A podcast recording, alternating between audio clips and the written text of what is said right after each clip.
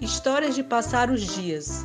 A Menina que Distraiu o Tempo, de Melquia de Júnior, narração Viviane Paiva. Era uma vez. Não foi um dia desses. Na verdade, foi na semana passada. Maria levantou-se e deu um grito tão alto que só não acordou a casa toda, porque somente ela ainda dormia. Mãe! Pai!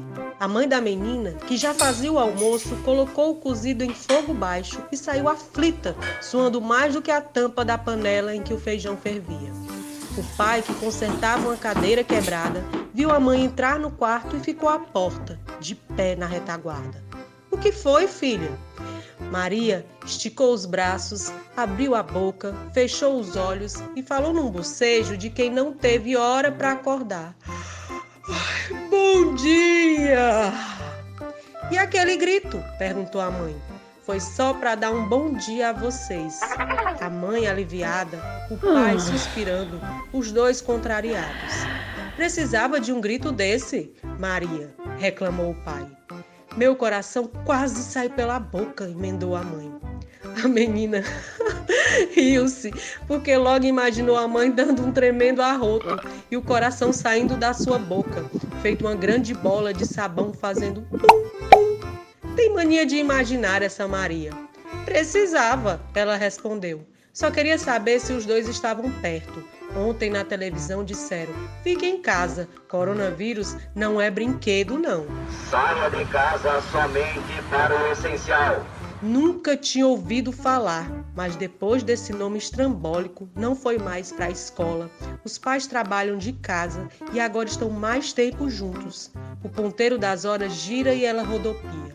Pula amarelinha, joga bola, pula corda, faz desenho, brinca de boneca, faz cozinha, descansa, toma banho, joga bola, faz ginástica, lê um livro, vê TV, pega, pega, esconde, esconde. Ninguém sabe onde ela guarda toda essa energia. Eu queria que fosse coronavírus todo dia. Agora que aprendeu a palavra, inventa de dizer bobagem. Pobre menina bobinha. O pai tenta explicar que é uma doença muito séria que está por aí em vários lugares do mundo. Para que não chegue perto, todo mundo tem que ficar bem esperto, ou seja, em casa e de mãos bem lavadas. É uma pandemia, Maria. Papai bobinho, eu que te ensinei a lavar as mãos. Ela lembra. E agora é quem explica. Não quero ninguém doente, mas se está todo mundo em casa com os parentes, então nem tudo é mal. Eu passava o dia inteiro sem você e mamãe e agora é tão legal.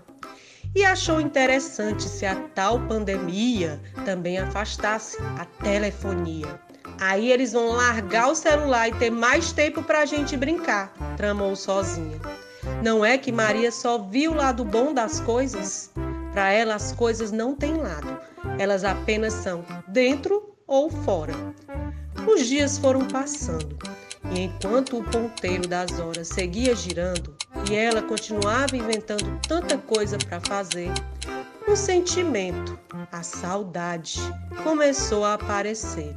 Da titia, da vovó, do vovô e dos amiguinhos até dos passarinhos e das flores lá fora. Viu no jornal que o mundo está parando para não se contaminar.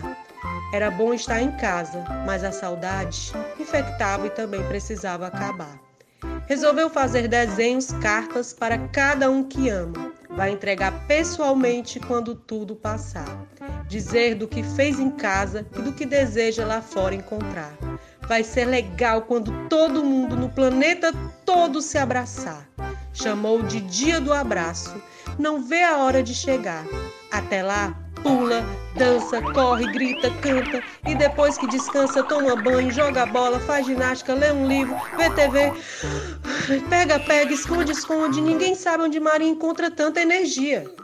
Era a menina distraindo o tempo e a saudade reinventando os dias com as melhores companhias enquanto as outras não vêm. E na cabeça, um tic-tac. Será que tem como não ter doença e todo mundo, mesmo assim, parar e ficar mais tempo junto?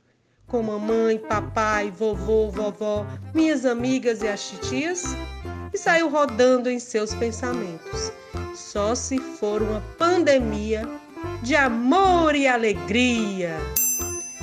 livremente inspirado nos relatos e ilustrações das amigas Júlia, Isabela, Mariana e Liz, que distraem tempo na quarentena e guardam a saudade em desenhos e cartas para o dia do abraço, quando tudo passar.